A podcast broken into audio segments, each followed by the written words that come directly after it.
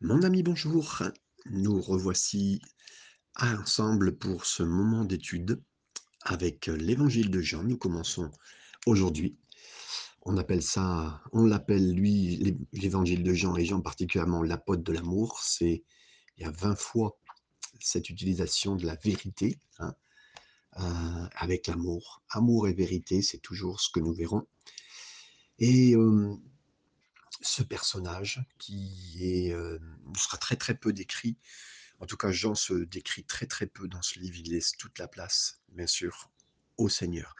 On, on- a établi à peu près que ce livre est écrit dans les années 75 après Jésus-Christ, euh, ce qui fait de cet évangile le dernier évangile. Alors, beaucoup d'éléments à dire sur ce quatrième évangile, l'évangile de Jean, et la quatrième section de ce que on appelle euh, l'évangile, quatre fois, hein, avec quatre voix qui donnent des perspectives différentes sur la vie de Jésus, vie de Jésus de Nazareth. Les écrivains chrétiens, et à partir d'un homme comme Origène, hein, qui est en 185-254 après Jésus-Christ, ont compris qu'il y avait vraiment, qu'en fait, qu'il n'y avait pas vraiment si euh, quatre évangiles, mais un évangile quatre fois. On va dire, on va le dire comme ça. L'évangile de Jean, c'est probablement le dernier des quatre écrits, écrit en vue euh, de ce que les trois précédents avaient déjà dit. C'est l'une des raisons pour lesquelles le récit de Jean sur la vie de Jésus est à bien des égards différent de Matthieu, Marc et Luc. Il y a des événements euh, euh, que, que Jean reprend dans le ministère de Jésus, que Matthieu et Marc, Luc ont aussi donné. C'est la naissance de Jésus, le baptême de Jésus, la tentation de Jésus dans le désert, la confrontation avec des démons, Jésus enseignant des paraboles, le dernier souper, l'agonie de Gethsémanée, l'ascension. Ça, c'est tout ce que Matthieu, Marc, Luc prennent ensemble. Et Jean quitte cela. Il n'en parle pas précisément comme eux en ont parlé. Les trois premiers vont centrer les évangiles sur le ministère de Jésus en Galilée, alors que Jean va centrer son évangile sur ce que Jésus a dit et Jésus a fait à Jérusalem, dans Jérusalem. Chacun de ces évangiles met l'accent sur une origine différente de Jésus. Matthieu, il montre que Jésus est venu d'Abraham par David. Il montre que le Messie promis dans l'Ancien Testament, c'est bien lui. Ça, c'est Matthieu. Marc, il montre que Jésus est venu de Nazareth, hein, démontrant que Jésus est un serviteur. C'est l'évangile du serviteur, de toute façon, Marc. Luc montre que Jésus est venu d'Adam et démontre que Jésus est l'homme parfait. Luc 3, 23 à 38.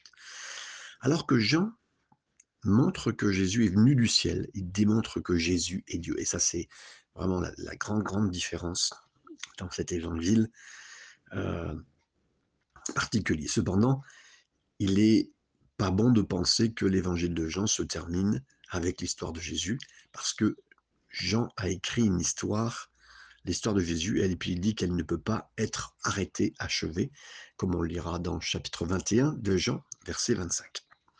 La deuxième grande remarque, c'est que Matthieu, Marc, Luc, Jean sont connus comme les trois synoptiques. Synoptique, ça signifie voir ensemble. Hein, synoptique, voir ensemble. Et les trois premiers évangiles présentent la vie de Jésus dans le même format. Les trois premiers évangiles se concentrent davantage sur ce que Jésus a enseigné et a fait, alors que Jean se concentre davantage sur qui est Jésus. Alors, Jean nous montre qui est Jésus en mettant en évidence sept signes, sept miracles de Jésus. Six de ces miracles ne sont pas mentionnés dans les trois premiers évangiles. Jean nous montre qui est Jésus en nous donnant des paroles de Jésus lui-même, que lui-même a données, hein, en s'exprimant avec sept déclarations importantes, dramatiques. Le grand je suis. Et vous savez, pour ceux qui connaissent la parole de Dieu, c'est ce je suis dont aussi Dieu s'est présenté quand Moïse a dit mais qui dois-je dire quand on me dira mais qui est ton Dieu? Hein, Cette fameuse question qu'il a posée devant le buisson ardent. Et les sept déclarations je suis euh, n'ont pas été du tout incluses dans les trois premiers évangiles, ce qui vient aussi à dire que au moment où Jésus a dit je suis, il a choqué et il a utilisé, donc quand des fois les gens disent qu'il n'a jamais dit qu'il était Dieu, mais les, sept je suis qu'il a utilisés étaient des, des je suis d'abord de démonstration vis-à-vis -vis de cela. Même s'il a utilisé des éléments, je suis la porte, je suis la vie, je suis le chemin, tous ces éléments-là qu'il a donnés sont des éléments d'importance capitale dans la vie en général, mais c'était le je suis donné dans l'Exode. Jean nous montre aussi que qui est Jésus en donnant le témoignage. Et là, on verra dans ce premier chapitre et les premiers passages, les plusieurs personnes euh, qui témoignent de l'identité de Jésus, en tout cas ce qu'ils en ont découvert, et que Jésus et que le Saint-Esprit ramènent et rappellent. Il est bien Dieu. Et quatre de ces témoins parlent seulement dans le premier chapitre. Donc c'est hein, sur tous les témoignages donnés. La troisième grande remarque, c'est que c'est un évangile écrit pour un but spécifique, qu'on pourrait, euh, qu'on peut définir, qu'on peut, hum, comment dire, synthétiser en disant l'évangile a un but spécifique pour que nous pourrions croire. Le verset clé pour comprendre l'évangile de Jean se trouve à la fin du livre. Il nous est dit dans le verset 31 de chapitre 20, Ceci a été écrit afin que vous puissiez croire que Jésus est le Christ, le Fils de Dieu, et que vous croyez, et qu'en croyant, vous ayez la vie en son nom.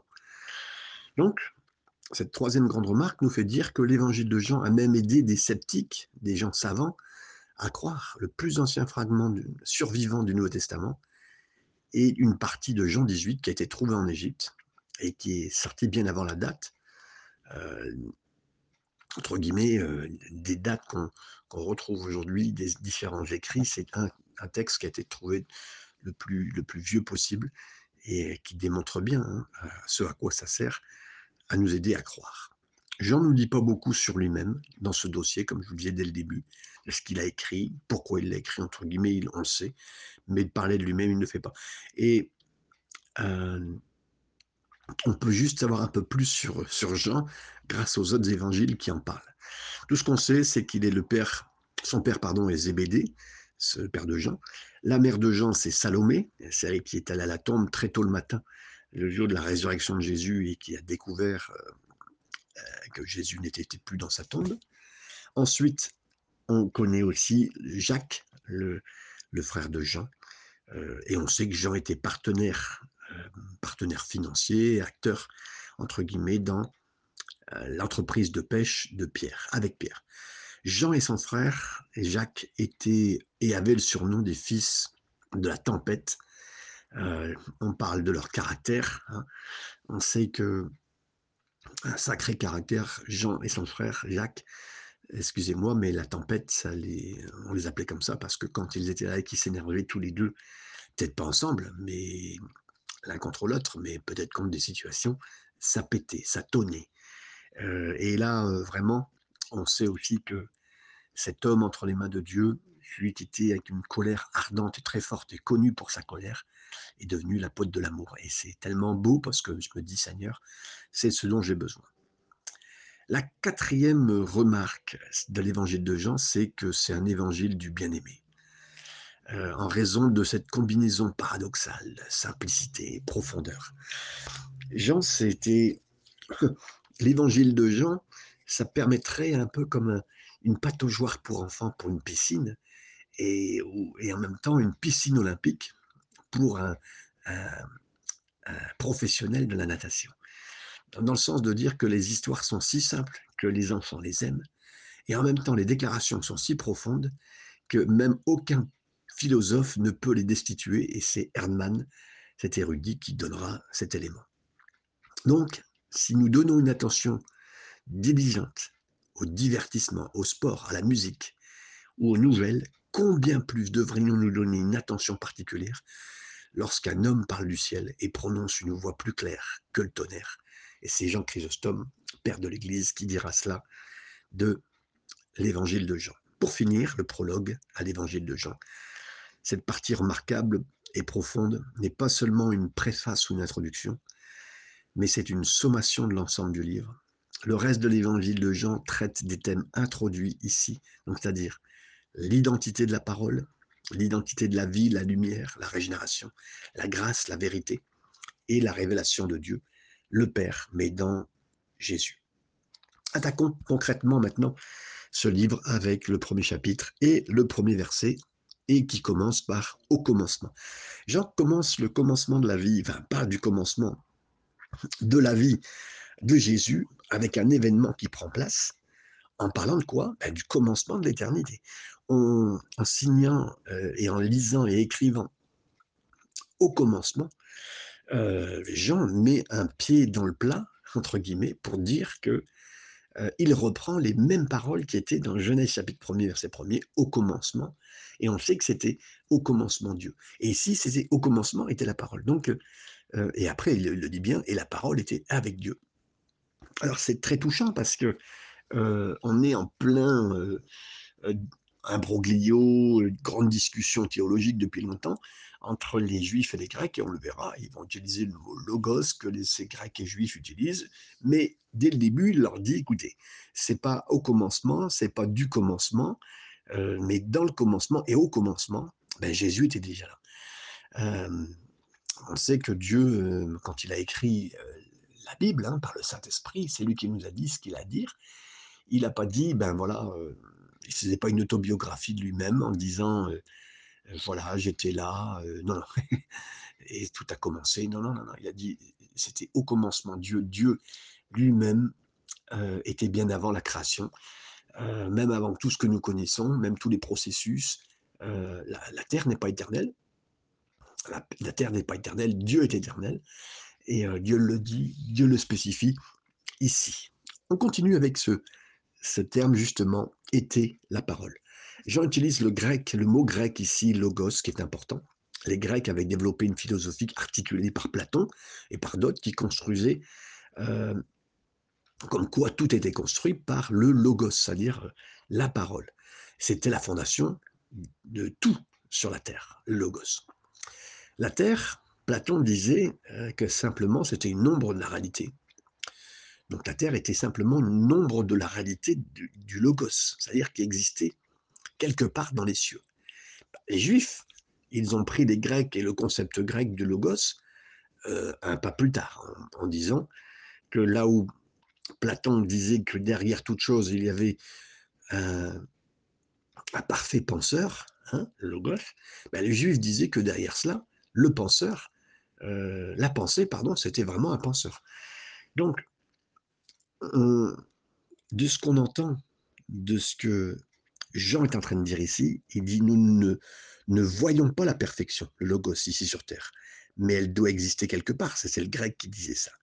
Oui, il y a bien une vraie pensée, une pensée vraie et parfaite, le logos, comme disait le libre, le juif. Il doit y avoir donc un penseur vrai et parfait.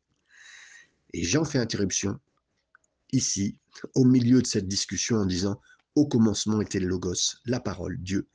Pas seulement une philosophie, mais une personne, une personnalité. Et au commencement était le Logos, la perfection et le penseur.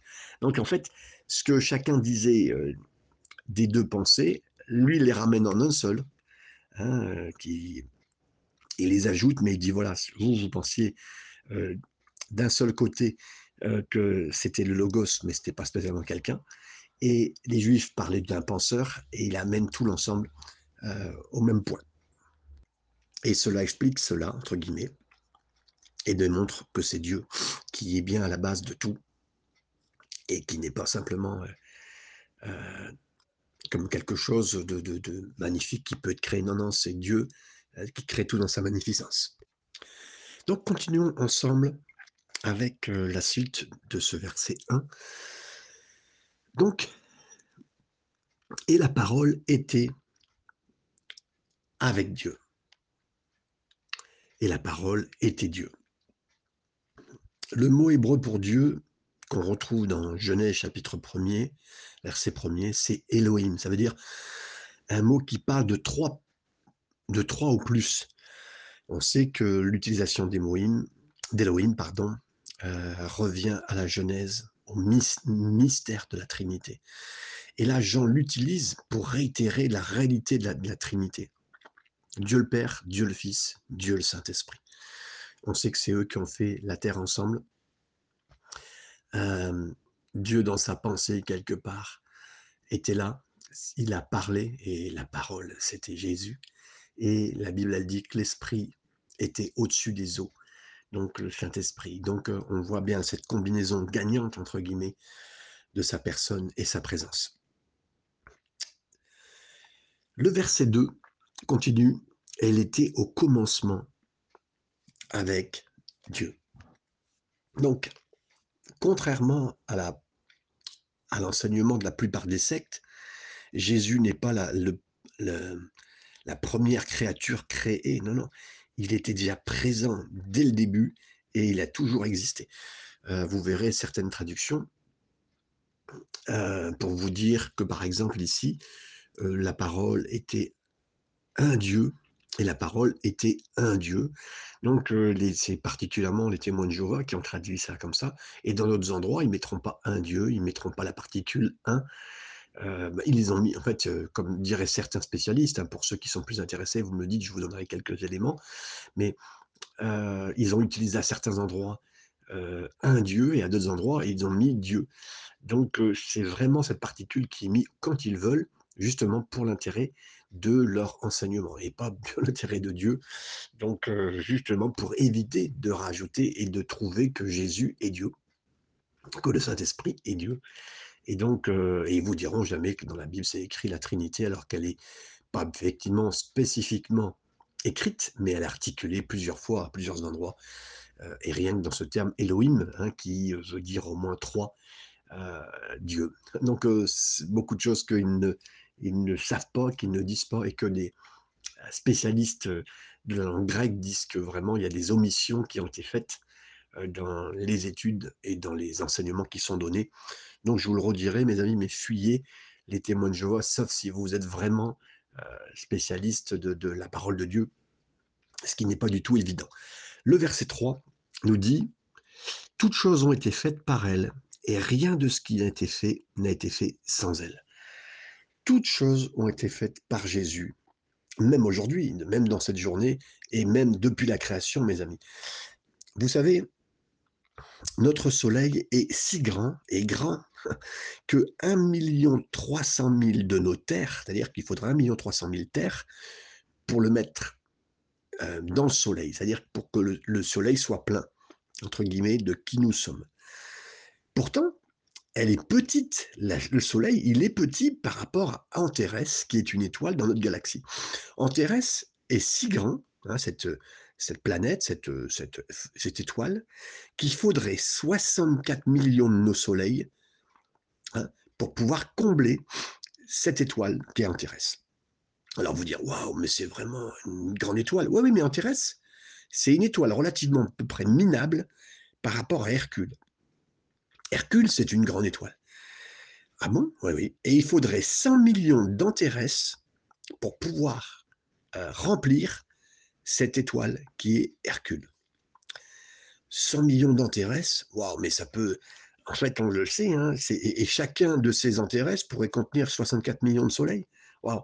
Et, pourrait contenir 1 300 000 de nos terres dans, dans Hercule. Lorsqu'on réalise cela, c'est clair que sur notre planète, nous ne sommes rien de plus que des grains de, de, de, sable, enfin un grain d'un grain d'un grain. Et, et, et, pourtant, on pense plutôt que on est des gens euh, spectaculaires, qu'on est des gens incroyables, n'est-ce pas hein? Maintenant, posez votre télescope et prenez plutôt un microscope, quelque chose qui vient et euh, qui vient avec euh, pour regarder plutôt l'infiniment petit. On a regardé l'infiniment grand, maintenant l'infiniment petit. Et là, on prend rien qu'une goutte d'eau et là, qu'est-ce qu'on voit? On repense, repensez à vos premiers cours de sciences euh, que vous avez fait, non pas au premier cycle, mais plutôt en secondaire. Ça veut dire depuis la seconde et la suite que vous avez vue. Et là, vous vous souviendrez quoi? Bah, Que la molécule d'eau, elle est composée de deux atomes d'hydrogène et un atome d'oxygène. Et si vous pouviez agrandir chacun des atomes, hein, dans laquelle vous voyez une seule goutte d'eau, euh, à la taille d'un grain de sable, ben, vous auriez assez de sable pour faire une dalle de béton énorme. Hein. Si on devait regarder euh, cette, euh, cette goutte d'eau, ben, on, aurait, mais, on aurait de la place pour aller d'un endroit, je vous dirais par exemple de Dunkerque à Menton. Hein, on irait de part en part du, du, pays de la France. Donc, mes amis, donc oui, quand Paul a dit de Jésus, toutes choses ont été créées par lui, comme on le lit dans 1 Corinthiens chapitre 1 verset 16. En fait, les scientifiques appellent la force atomique qui maintient le noyau de l'atome il appelle ça les noyaux de l'atome, en fait. En fait, les noyaux de l'atome sont collés entre eux par ce qu'on appelle de la colle atomique. Pourtant, la Bible identifie cette mystérieuse colle atomique en disant une chose. Jésus, Jésus-Christ, c'est par lui et pour lui que toutes choses ont été faites, et ça, c'est lui qui fait que tout tient ensemble. Vous verrez ça dans Colossiens chapitre 1 verset 17, la suite de ce verset 16 qu'on a lu tout à l'heure. Et donc il viendra un jour où il lâchera son emprise sur la terre. C'est-à-dire qu'aujourd'hui, quelque part, c'est parce que Jésus est là, parce que Jésus tient tout. La terre tient ensemble. Les molécules, la terre ensemble tient les molécules de la création de la terre, de tout l'ensemble. Tout est tenu parce que Jésus est là, parce que Jésus le veut. Mais quand Jésus relâchera, le résultat sera le chaos. Le résultat, ça sera un total dévastation, comme on le lit dans 2 Pierre, chapitre 3, verset 10 à 11. Parce qu'aujourd'hui, c'est jour de grâce, mes amis. Il continue à tenir les galaxies, les atomes, nos vies tous ensemble. Et pourquoi on existe alors? On existe justement pour lui. On a été fait par lui, on est fait pour lui. On a été fait justement pour qu'on soit sa créature, qu'on soit son adorateur. Et si vous ne donnez pas votre vie au Seigneur, hein, ben vous serez errant comme des atomes qui sont mis à part, qui ne se collent même pas. Comprenez? Et la vie n'aura même pas de sens pour vous. Vous demanderez pourquoi vous êtes là, quelle est votre identité, vous ne saurez rien de vous, et vous errerez. Hein. Par contre, si vous êtes avec lui, alors vous saurez pourquoi vous êtes là. Vous saurez que vous avez un but, le but c'est lui, et il a un but pour vous sur cette terre. Et vous saurez pourquoi vous vivez. Donc le secret de la vie est trouvé ici dans le prologue de Jean. Toutes choses ont été faites par lui et pour lui. Versets 4 à 5, je continue avec vous. Donc rien n'était fait sans elle. En elle était la vie, et la vie était la lumière des hommes. La lumière, lui, dans les ténèbres, et les ténèbres ne l'ont point reçue. J'ai vu, il est marqué ici, et la vie euh, était la lumière des hommes, la lumière, lui, dans les ténèbres, et les ténèbres ne l'ont point reçue. Il y a deux choses que les hommes ont peur quand ils n'aiment pas Dieu. C'est l'inverse de la vie et la lumière, c'est la mort et les ténèbres. Il y a bien deux choses. Hein. Mes amis, vous êtes d'accord? Euh, On a peur de la mort, en général. Quand on est chrétien, on n'a plus peur de la mort. Peut-être vous avez peur de la façon dont vous mourrez. Oui, ça c'est un point. Mais en général, on n'a plus peur de la mort quand on devient chrétien parce qu'on sait où on va. Ça, c'est très important. Mais vous avez vu, quand on est sur cette terre, on a souvent peur de l'obscurité. On a peur d'aller dans une cave noire sans lumière. Les, ténèbres ne nous font pas du tout euh, de, comment dire, ne nous font pas appel hein, pour qu'on n'ait pas intéressé à aller là. Sauf si vous avez une lumière frontale euh, sur votre front et que vous descendez dans une caverne ou quelque chose. Mais généralement, euh, voilà. Et la peur de justement de perdre la lumière, c'est très très important. Alors, ici nous est dit que la lumière, lui, dans les ténèbres, et les ténèbres ne l'ont point reçu. Le mot grec ici, traduit, en fait, ne donne pas ce mot reçu, comme on le voit en français, mais plutôt comprendre et aussi ça peut signifier éteindre. Donc en fait, ils ne l'ont pas compris ou ils ne l'ont pas éteint. Les deux définitions, les deux significations sont applicables dans ce verset. Les ténèbres ne pouvaient pas ni le comprendre, ni l'éteindre. Jésus, il ne pouvait pas rien faire. Vous, avez, vous vous rappelez, pendant trois heures, la terre était obscurcie quand il a semblé que la lumière du monde était éteinte. Vous vous rappelez? Matthieu 27, 45.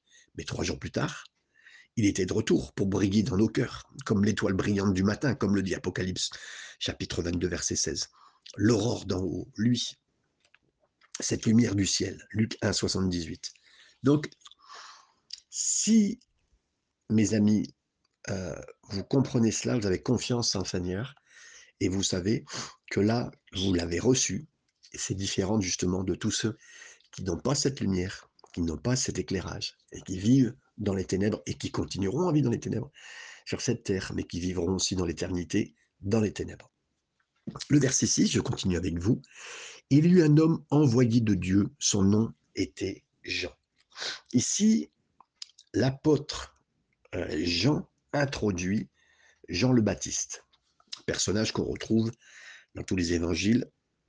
Et là, en tant que prophète, Jean le Baptiste a parlé aux gens au nom de Dieu en tant que prêtre, parce qu'on l'appelle prêtre dans Luc chapitre 1 verset 5, il a parlé à Dieu au nom du peuple. Vous vous rappelez, euh, le, le sacrant sacrificateur de l'époque, il venait à Dieu au nom du peuple. Vous vous rappelez, il présentait avec son pectoral, avec ses, tous euh, toutes les, les, pierres précieuses, je ne vais pas dire les cailloux, mais les pierres précieuses, euh, aux yeux de Dieu, il les présentait sur, son, sur ses épaules et sur son, sa poitrine euh, pour prier pour eux.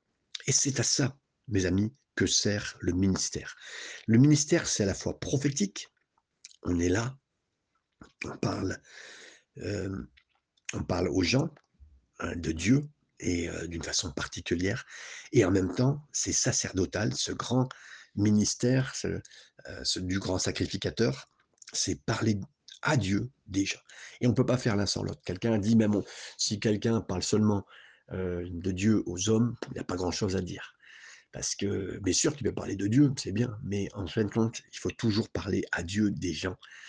Euh, c'est énormément de temps avec le Seigneur parler dans sa présence qui nous donne de bien parler aux gens. Et seuls ceux qui parlent à Dieu, des personnes qu'ils vivent, à qui ils vivent, qui les entourent, euh, nos contemporains actuellement dans la prière, nous les tenons, alors nous aurons un message à donner de la part du Seigneur. Début du verset 7, il nous est dit, il vint pour servir de témoin,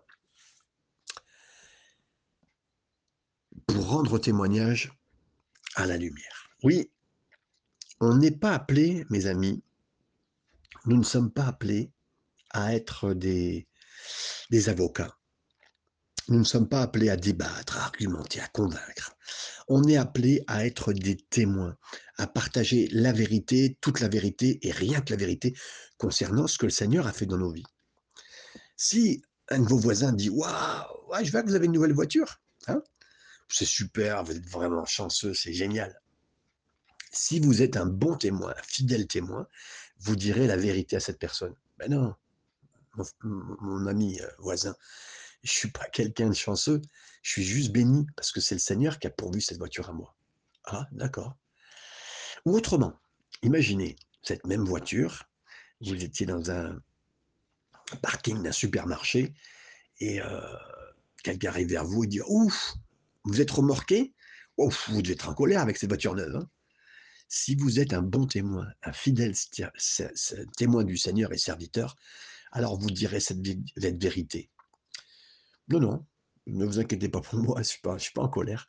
Euh, c'est Dieu qui tient toute ma vie entre ses mains et, là, il a sûrement quelque chose de bien pour moi. Ah bon?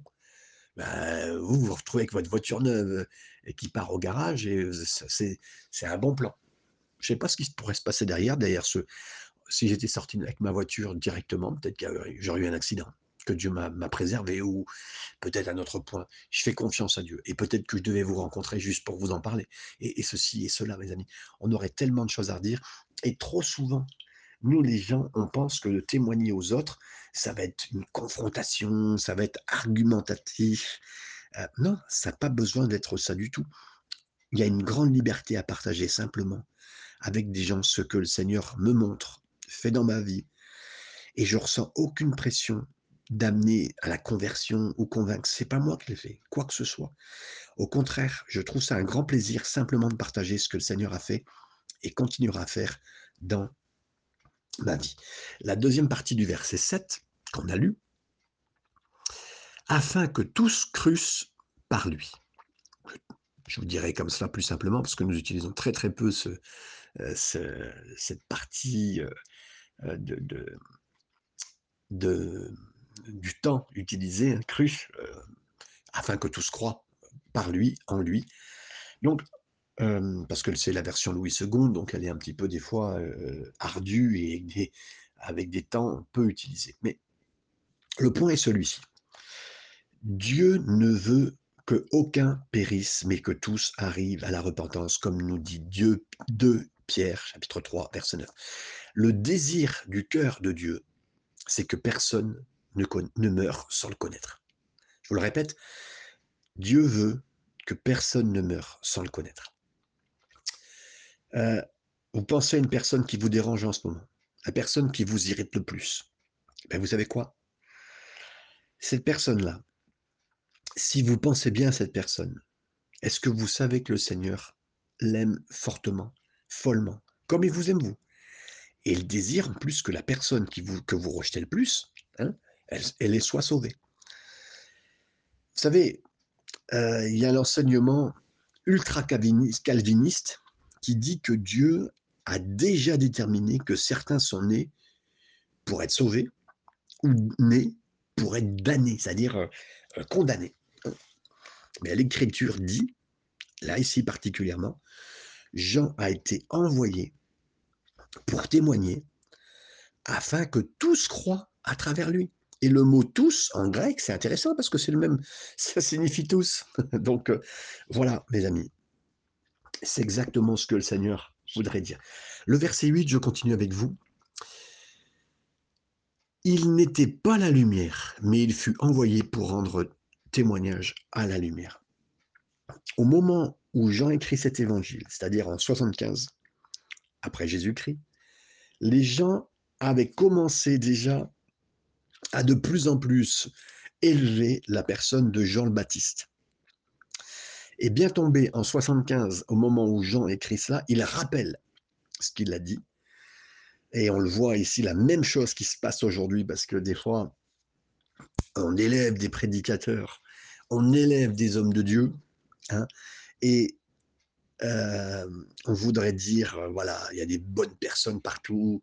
Oui, il y a Jean le Baptiste, il y a Moïse, il y a Bouddha, il y a Mohamed. Mais mes amis, l'apôtre Jean, il, veut être clair et il dit une chose qui est importante qu'on entende, c'est la même idée. Hein. Ne vous trompez pas. C'est clair comme de l'eau de roche. Jean le Baptiste n'est pas égal du tout à Jésus.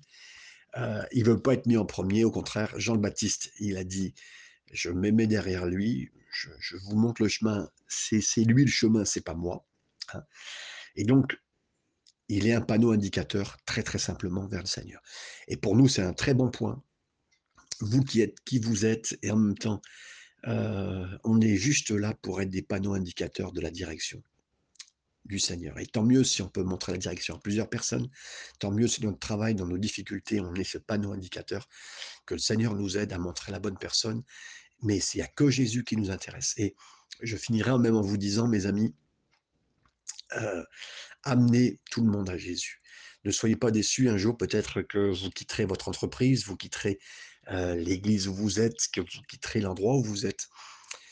Les gens, du jour au lendemain, peuvent être déçus. Parce que si vous partez, si vous les avez attachés à vous, ben, ils vont être très déçus. Ça m'est arrivé à l'église de Joigny, quand j'ai quitté l'église de Joigny. Euh, à l'époque, il y avait plus de 210 personnes qui avaient connu l'évangile et j'ai vu, malheureusement, quand j'ai quitté cette église pour partir à Mantes-la-Jolie, beaucoup de gens être, euh, qui aimaient le Seigneur, mais qui étaient très attachés à moi.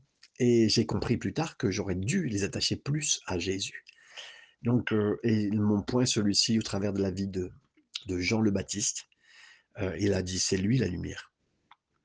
Il n'était pas la lumière, mais il fut envoyé pour rendre témoignage à la lumière. Mes amis, attachez bien les gens à Jésus et j'aimerais vous dire à vous qui écoutez aussi aujourd'hui, vraiment, soyez attachés et que la seule personne à qui vous devez appeler en premier dans votre vie, s'il y a un problème, parlez au Seigneur. C'est pas un pasteur, c'est pas un ami chrétien, c'est pas une amie chrétienne. Au Seigneur, en lui le premier. It's all about Jesus. C'est tout à propos de Jésus. C'est Jésus le premier. Et que le Seigneur vous bénisse au travers de ce premier message sur l'évangile de vin et on se retrouve dans la suite pour continuer.